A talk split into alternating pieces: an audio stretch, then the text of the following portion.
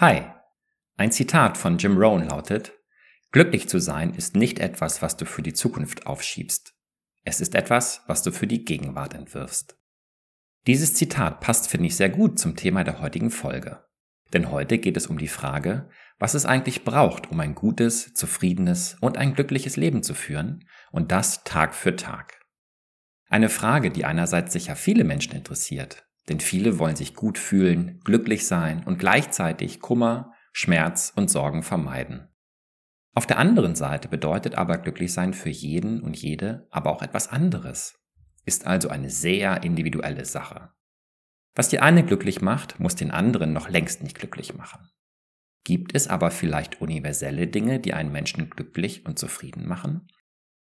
Was sind die Grundlagen für Glücklichsein und Lebenszufriedenheit? Wie können wir diese positiv beeinflussen? Und welche Rahmenbedingungen tragen dazu bei, dass man ein gutes Leben führen kann? Diese und ähnliche Fragen stehen im Fokus der noch vergleichsweise jungen Forschungsrichtung der positiven Psychologie. Und um die geht es in der heutigen Folge. Was genau es mit der positiven Psychologie auf sich hat und was man laut ihren Erkenntnissen selbst tun kann, um glücklicher und zufriedener zu werden, das erfährst du jetzt. Viel Spaß beim Zuhören.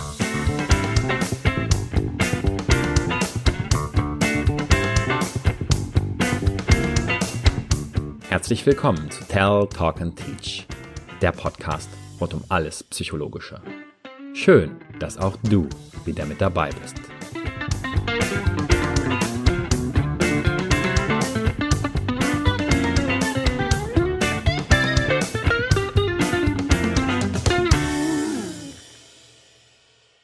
Obwohl wir Menschen oftmals danach streben, uns gut zu fühlen, glücklich zu sein und Freude verspüren möchten, gibt es hierzu wesentlich weniger psychologische Forschung im Vergleich zu negativen Gefühlszuständen oder gar psychischen Erkrankungen. Beispielsweise habe ich einmal nach dem Schlagwort Depression in wissenschaftlichen Datenbanken gesucht und erhielt 270.000 Suchergebnisse. Im Vergleich die Suchbegriffe Wohlbefinden, Glücklichsein und Lebenszufriedenheit lieferten zusammen lediglich 94.000 Suchergebnisse. Hier zeigt sich also ein deutliches Ungleichgewicht in der Forschung zwischen diesen positiven Zuständen und dem Gegensatz, zum Beispiel Depression. Dies liegt vielleicht daran, dass dieser Bereich des Glücklichseins mit seinen verwandten Konstrukten erst seit vergleichsweise kurzer Zeit in den Fokus der wissenschaftlichen psychologischen Forschung gerückt ist. Durch Martin Seligman, einen amerikanischen Psychologen, bekamen die Themen der positiven Psychologie mehr und mehr wissenschaftliche Aufmerksamkeit. Als er 1998 Präsident des amerikanischen Berufsverbandes der Psychologen wurde, machte er es sich zur Aufgabe, den Themen rund um die positiven Aspekte des menschlichen Lebens verstärkt Beachtung zu schenken und die psychologische Forschung in diesem Feld voranzutreiben, da diese bislang relativ wenig Beachtung gefunden haben. Dass dies erst vor rund 25 Jahren geschehen ist, erscheint ein wenig komisch, denn sich gut fühlen zu wollen und positive Emotionen zu verspüren, danach strebt der Mensch doch schon viel länger und nicht erst seit 25 oder 30 Jahren. Aber sei es drum. Und so kam es also, dass Martin Seligman als Begründer der positiven Psychologie in den Lehrbüchern auftaucht, auch wenn es natürlich schon vorher Forschung zu Themen in diesem Bereich gegeben hat. Die wichtigsten Themen der positiven Psychologie sind laut Seligman und seinen Kollegen Ruch und Proja ein grundsätzlich positives Gefühlserleben, also zum Beispiel eine gewisse Grundzufriedenheit und das Verspüren von positiven Gefühlen und Emotionen, wie beispielsweise Freude oder Enthusiasmus, bezogen auf die Vergangenheit, die Gegenwart und auch auf die Zukunft. Ebenso zählen positive Persönlichkeitsmerkmale mit in den Bereich der positiven Psychologie, wie zum Beispiel Charakterstärken oder Talente und auch ihre Förderung. Hier knüpft sich dann eine erweiterte Sichtweise der positiven Psychologie an, die nicht nur das Individuum, also den Menschen betrachtet, sondern auch jene Systeme, die Wachstum, Förderung und Entwicklung des Menschen erlauben und positive Emotionen verstärken können, wenn die richtigen Rahmenbedingungen vorherrschen. Zu diesen Systemen zählen zum Beispiel die Familie, aber auch das unmittelbare soziale und auch das intellektuelle Umfeld, also zum Beispiel Schulen oder Unternehmen. Positive Emotionen, die in einem Menschen hervorgerufen werden und entstehen, werden als zentral für ein erfülltes und gutes Leben angesehen. Egal, ob sie durch das Genießen eines schönen Moments, das Erhalten einer Belohnung oder den Einsatz der eigenen Stärken für einen sinnvollen Zweck hervorgerufen werden. Aber wann ist unser Leben ein gutes Leben? Was sollte vorhanden sein, damit wir sagen, dass wir ein gutes Leben führen? Hoch und Breuer fassen die gegenwärtige Forschung kurz, aber prägnant zusammen und führen an, dass ein gutes Leben grundsätzlich mehr positive als negative Emotionen beinhaltet und sich ein Gefühl der Zufriedenheit eingestellt hat. Dass man sich für die Dinge und die Themen engagieren und sich in eine Gemeinschaft bzw. in die Gesellschaft einbringen kann. Hiermit verbunden ist oftmals die Nutzung der eigenen Talente und seiner persönlichen Stärken. Wenn wir das tun können, unsere Talente und persönlichen Stärken einsetzen und nutzen können, bereitet uns dies Freude, es macht uns Spaß. Aber natürlich sind auch grundlegende Aspekte für ein gutes Leben wichtig, die wir oftmals für selbstverständlich nehmen und sie uns erst auffallen, wenn wir sie nicht mehr haben oder sie eingeschränkt werden. Damit meine ich beispielsweise Gesundheit und Sicherheit, physische, aber auch psychische Sicherheit.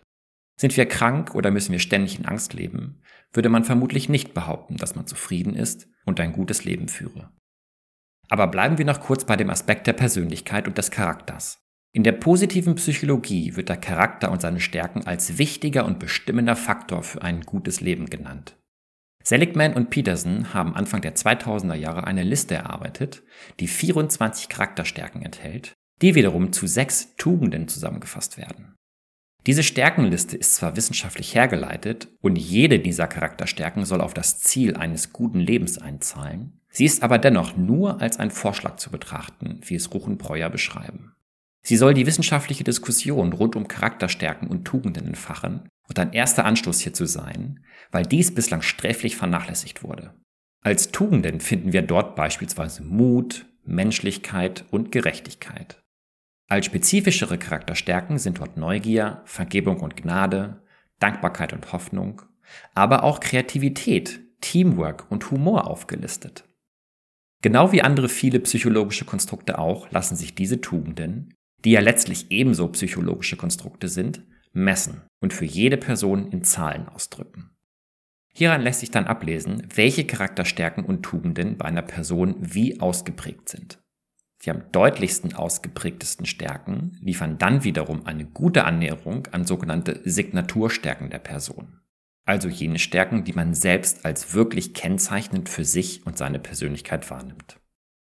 Peterson und Seligman nennen allerdings noch andere Kriterien, die erfüllt sein müssen, damit man tatsächlich von Signaturstärken sprechen kann. So zum Beispiel eine intrinsische Motivation, einen inneren Antrieb, die Stärke einsetzen zu wollen, aber auch positive Aufregung, wenn man die Gelegenheit bekommt, diese Signaturstärke einzusetzen. Dies findet man nicht über einen numerischen Test heraus, sondern mittels eines qualitativen Interviews, welches begleitend zu einem spezifischen Persönlichkeitstest von einem psychologischen Diagnostiker geführt werden sollte. Der Test, um seine Charakterstärken und Tugenden zu messen, heißt übrigens Values in Action Inventory of Strengths. Übersetzt also das Werte in Aktions Stärkeninventar. Dies wurde von Peterson und Seligman entwickelt.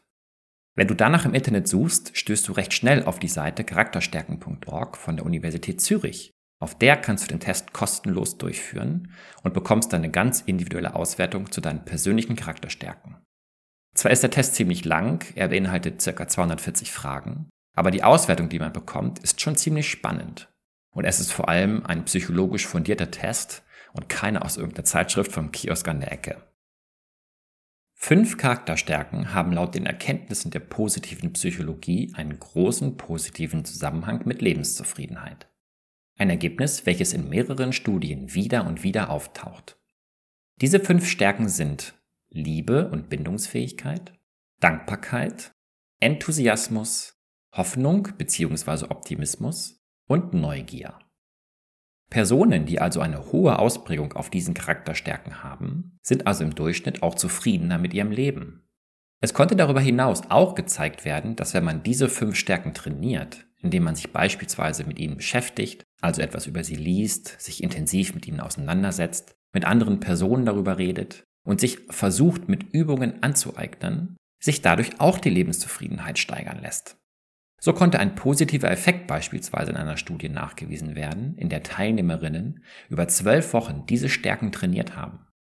Aber auch alleine, dass man seine eigenen Stärken kennt, auch wenn es andere als die oben genannten sind, und versucht, diese bewusst für eine Woche im Alltag einzusetzen, wie man es zuvor noch nicht getan hat, bewirkt laut einer Studie von Seligman aus dem Jahre 2005 einen Anstieg der Lebenszufriedenheit und reduziert sogar Depressivität. Es scheint sich also zu lohnen, sich seiner Stärken bewusst zu werden und diese aktiv einzusetzen, um zufriedener zu werden.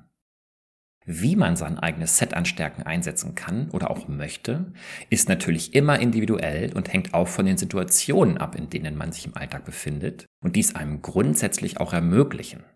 Also zum Beispiel in welchen beruflichen oder privaten Situationen man sich die meiste Zeit bewegt und zu welchem Grad diese es zulassen, seine Stärken auszuleben und einzusetzen. Sich einmal bewusst damit auseinanderzusetzen und neue Einsatzmöglichkeiten für seine Stärken zu finden, kann sich aber durchaus lohnen. Allerdings gibt es auch bestimmte Dinge, die man, weil es geht losgelöst von den individuellen Stärken, einmal ausprobieren könnte, um sich besser zu fühlen und zufriedener zu werden. Denn man weiß von manchen Dingen und Aktivitäten, dass sie ein hohes Potenzial bieten, positive Emotionen in den Menschen hervorzurufen wodurch sich das individuelle Gefühl des Glücklichseins verstärken lässt und man tatsächlich auch glücklicher wird. Hierbei geht es darum, dass der Fokus auf die positiven Dinge, die man im Leben hat, gelegt wird und man diese bewusster wahrnimmt. Gute Nachrichten also. Man kann ein Stück weit lernen, glücklicher und zufriedener zu werden. Zwar fallen die Effekte, die diese positiven Interventionen haben, laut einer Meta-Analyse, also eine Studie, in der viele einzelne Studien zu einem Thema ausgewertet und zusammenfassend analysiert werden, von Sin und Lubomirski aus 2009 eher klein bis moderat aus. Aber hey, immerhin steigern sie unser Wohlbefinden und rufen positive Emotionen in uns hervor. Warum also nicht mal ausprobieren und schauen, wie sich diese Dinge und Aktivitäten anfühlen? Aber was genau sind denn nun diese Dinge, die man untersucht hat und mit denen sich die Lebenszufriedenheit steigern lässt? Man nennt sie positiv-psychologische Interventionen, kurz PPI. Positiv-psychologische Interventionen sind laut Sinn und Lubomirski bewusste und beabsichtigte Aktivitäten oder Handlungsstrategien, die darauf abzielen, positive Gedanken, Gefühle und Verhaltensweisen herbeizuführen und zu kultivieren, also langfristig zu erhalten. Von positiv-psychologischen Interventionen eindeutig abzugrenzen sind jedoch Behandlungsmethoden und Therapien, die das Ziel verfolgen, ein diagnostiziertes Defizit oder eine psychische Erkrankung zu lindern oder zu heilen.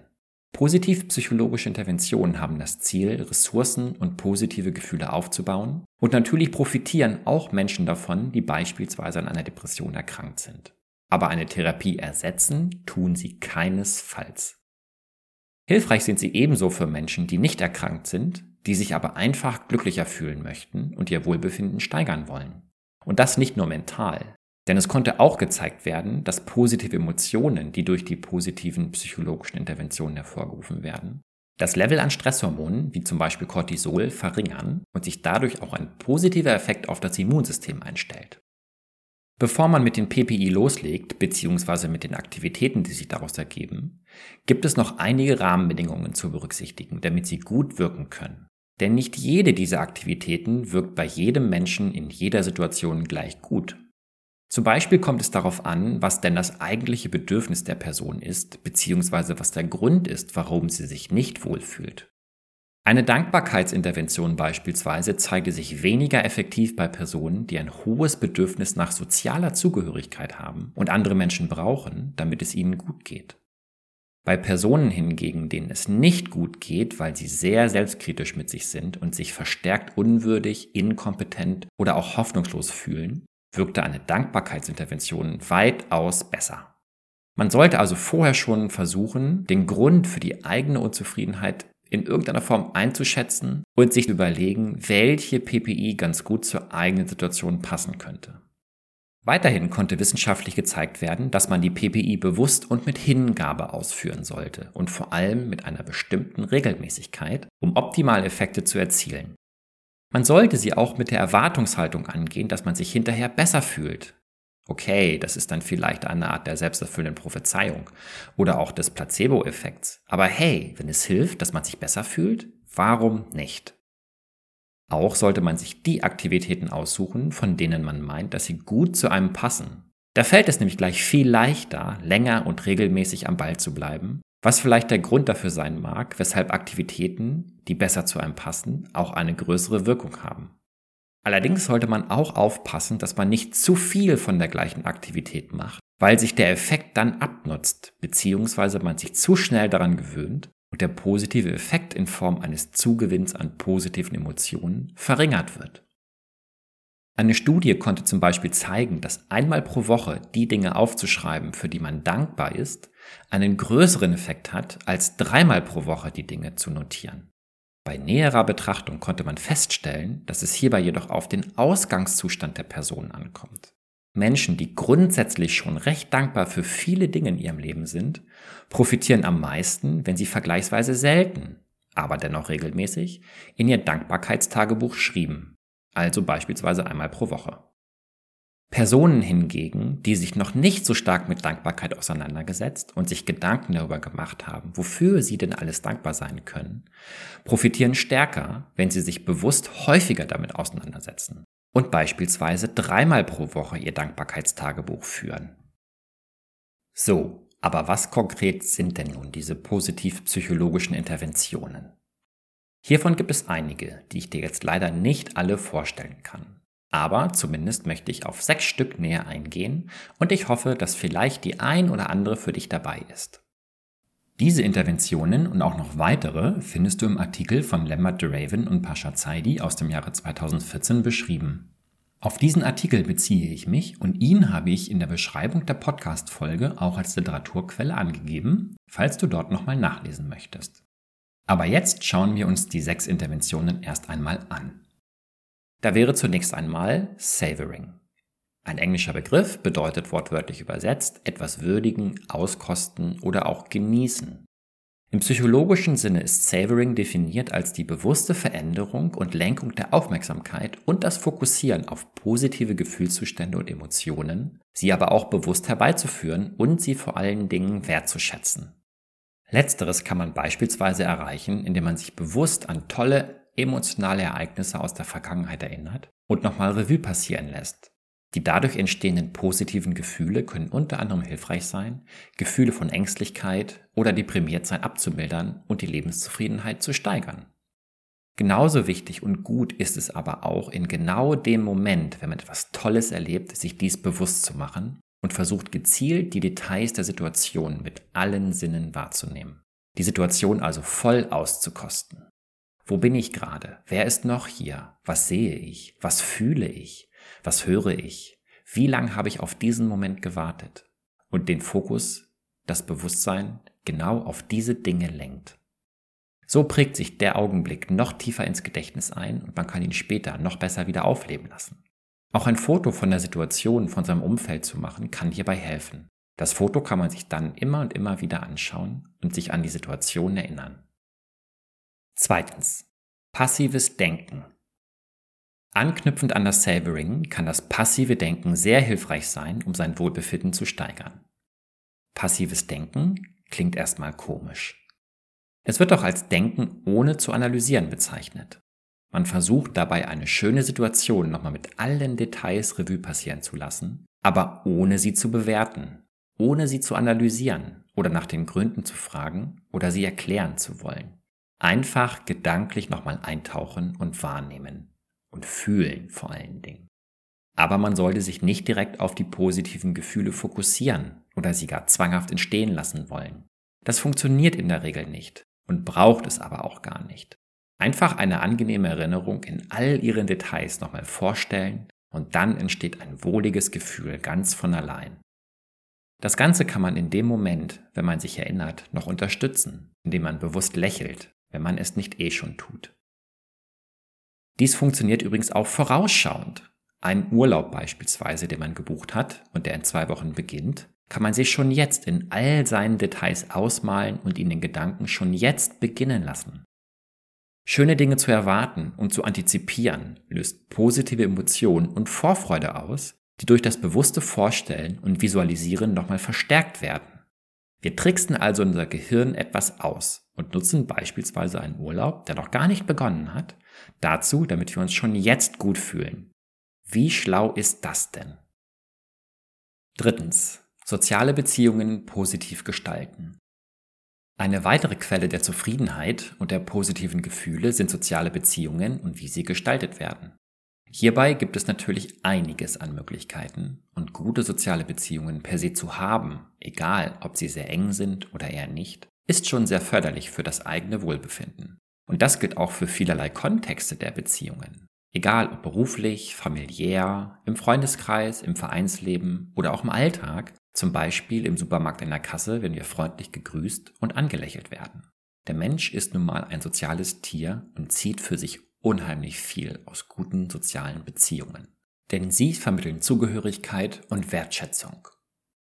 Neben kleinen Dingen im Alltag, wie jemandem einen Gefallen zu tun oder eine kleine Freude zu machen, kann beispielsweise das Teilen von guten Nachrichten mit seinem sozialen Umfeld positive Gefühle gezielt fördern und die Lebenszufriedenheit steigern. Wenn die Menschen aus dem sozialen Umfeld, mit denen man die guten Nachrichten teilt, empathisch reagieren oder auch enthusiastisch sind, sich also ehrlich mitfreuen und die Freude über die guten Nachrichten nachvollziehen können, was sie für einen bedeuten, steigert dies laut Seligman zum einen das eigene Selbstvertrauen, aber auch das aktiv konstruktive Verhalten der anderen Person verbessert die soziale Beziehung zueinander. Gute Nachrichten sollten also immer mit seiner Familie und mit seinen Freunden geteilt werden, da sie nicht nur aus sich selbst heraus positive Gefühle auslösen, sondern auch auf der sozialen Ebene, wenn man sie mit anderen teilt. In dem Spruch Glück ist das Einzige, was sich verdoppelt, wenn man es teilt, scheint also tatsächlich etwas dran zu sein. Und wir alle haben das sicher auch schon einmal selbst erlebt.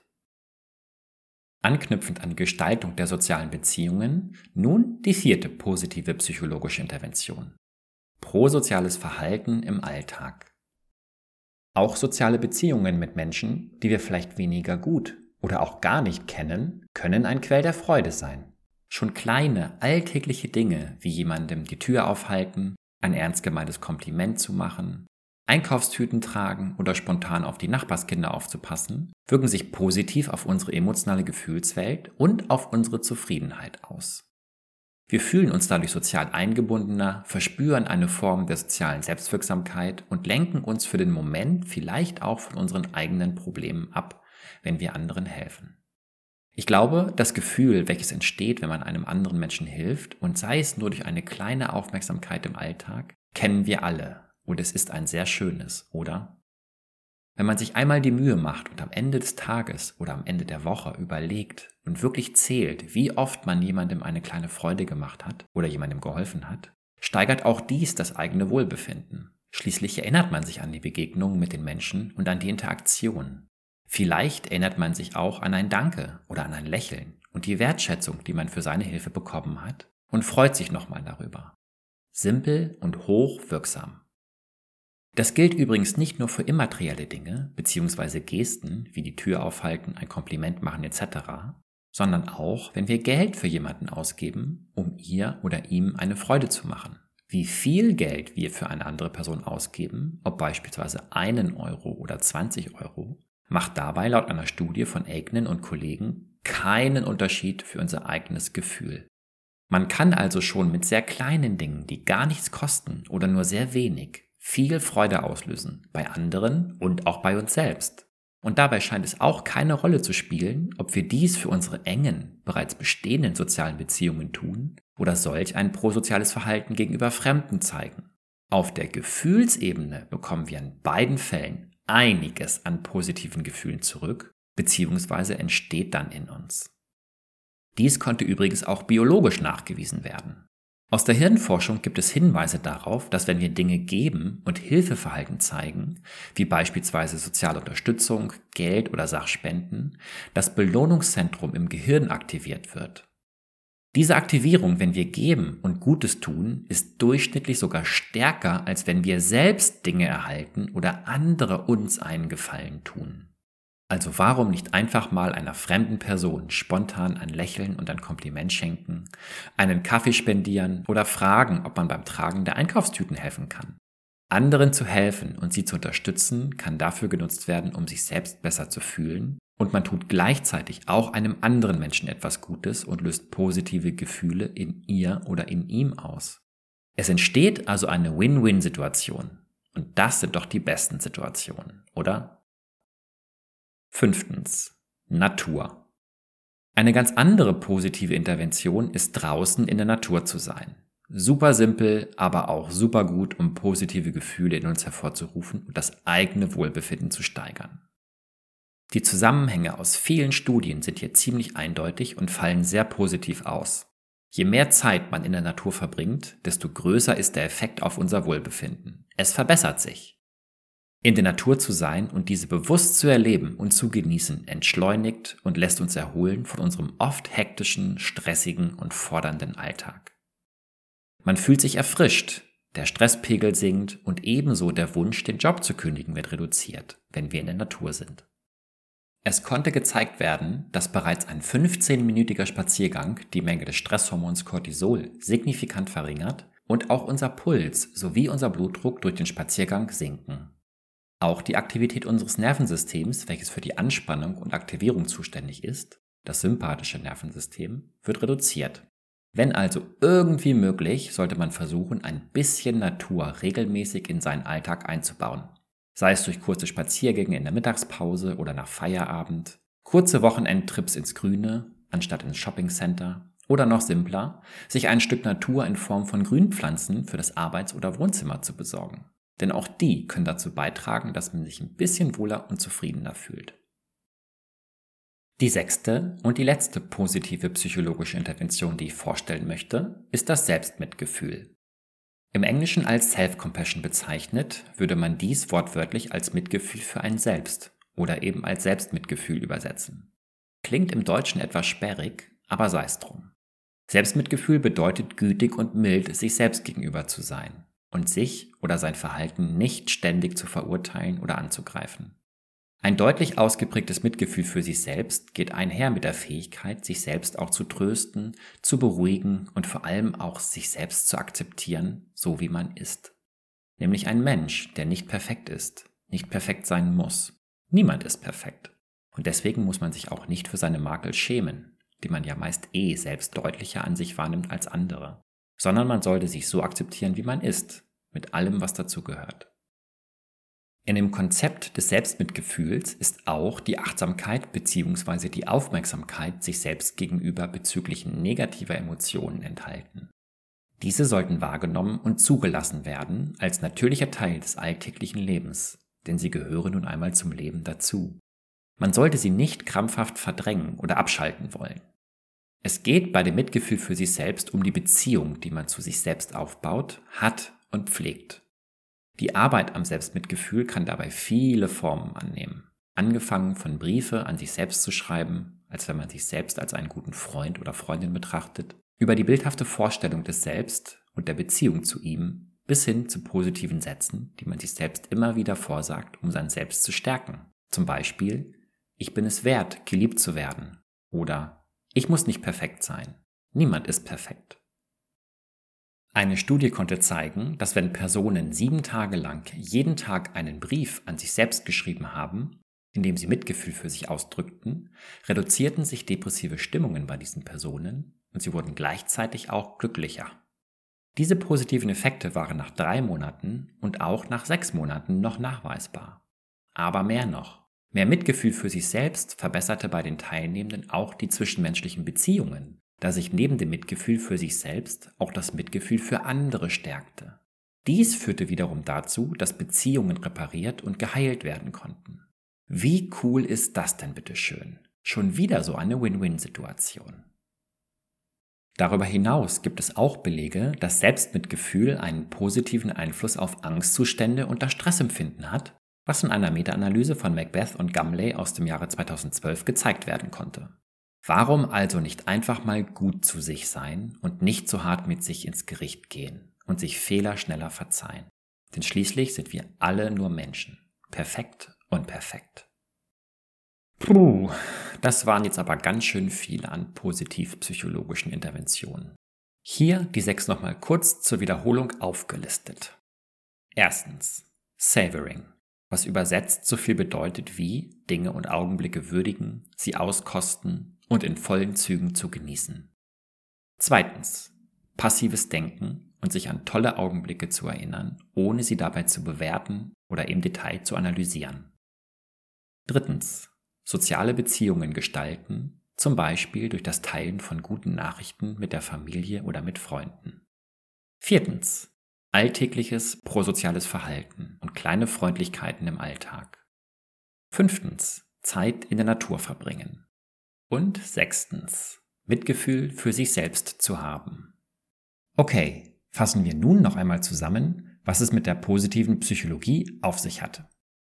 Grundsätzlich ist die positive Psychologie noch eine recht junge Strömung oder auch Fachrichtung innerhalb der Psychologie. Im Vergleich zu anderen Fachrichtungen der Psychologie, die beispielsweise versuchen, psychische Erkrankungen zu therapieren oder sich mit menschlichen Schwächen befassen, liegt der Fokus bei der positiven Psychologie auf den Ressourcen und den Stärken eines Menschen. Diese werden hier betont und sollten genutzt und auch ausgebaut werden mit dem Ziel, dass der Mensch zufriedener und glücklicher wird und schließlich ein erfüllenderes Leben führen kann, welches sich für sie oder ihn auch wirklich gut und lebenswert anfühlt. Und das ist schließlich etwas, was sich viele Menschen wünschen. Keineswegs geht es jedoch hierbei darum, ständig rund um die Uhr glücklich zu sein und alles durch die rosarote Brille zu betrachten, weil man negative Situationen oder Dinge ausblendet. Die positive Psychologie lehnt andere psychologische Fachrichtungen keinesfalls ab Sie lenkt einfach nur den Blick auf die Dinge, die in der Vergangenheit in der wissenschaftlichen Psychologie deutlich weniger Beachtung gefunden haben. Und das war nun einmal psychologisches Wohlbefinden bei Menschen, die nicht erkrankt waren und auch Rahmenbedingungen für ein glückliches und erfüllendes Leben. Diese möchte man in der positiven Psychologie weiter erforschen, ohne dass dies aus einem starken Defizit, zum Beispiel einer psychischen Erkrankung, heraus angestoßen wird. Um ein erfüllenderes Leben zu führen, kann man sich zum einen seiner Charakterstärken bewusst werden. Zum Beispiel, wenn man darüber nachdenkt und reflektiert, was man gut kann, um dann gezielt zu überlegen, wie und wo sich die eigenen Stärken gut einsetzen lassen und zur Geltung kommen. Dadurch schafft man sich Erfolgserlebnisse und verspürt Zufriedenheit oder gar Glücksgefühle.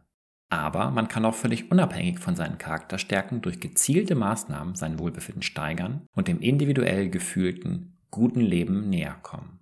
Und das ist gar nicht so schwer. Schöne Augenblicke bewusst wahrnehmen und auskosten. Mehr Zeit in der Natur unterwegs sein und sich im Alltag mit kleinen Gesten prosozial verhalten. Zum Beispiel jemandem die Tür aufhalten oder ein Lächeln schenken sind Dinge, die kann jede und jeder von uns ganz einfach tun. Aber auch seine sozialen Beziehungen zu pflegen, zu Freunden und zur Familie, aber auch die Beziehung zu sich selbst nicht vernachlässigen. Gut zu sich selbst zu sein und auch Mitgefühl sich selbst gegenüber zu entwickeln und zu haben, steigern die Zufriedenheit und stärken das eigene Wohlbefinden. Vielleicht probierst du die ein oder andere Sache ja mal aus. Schaden tun sie dir ganz bestimmt nicht. Im Gegenteil, die Chancen, dass sie dir eine Portion Happiness und ein Lächeln bescheren, stehen sogar verdammt gut. In der positiven Psychologie gibt es natürlich noch so einiges mehr, zum Beispiel an Theorien und Erklärungsweisen, auf die ich jetzt nicht weiter eingegangen bin. Aber ich hoffe, es hat dir trotzdem Spaß gemacht zuzuhören und auch, dass du das ein oder andere für dich und dein eigenes Wohlbefinden und für dein Glücklichsein mitgenommen hast. Das würde mich sehr freuen. Wenn dir mein Podcast gefällt, abonniere ihn gern auf Spotify oder iTunes oder folge mir auch gern auf Instagram, damit du keine Folge mehr verpasst. Du findest mich dort jeweils unter Tell, Talk and Teach. So, nun aber. Vielen Dank fürs Zuhören und bis zum nächsten Mal. Mach's gut. Ciao, dein Dr. Nils.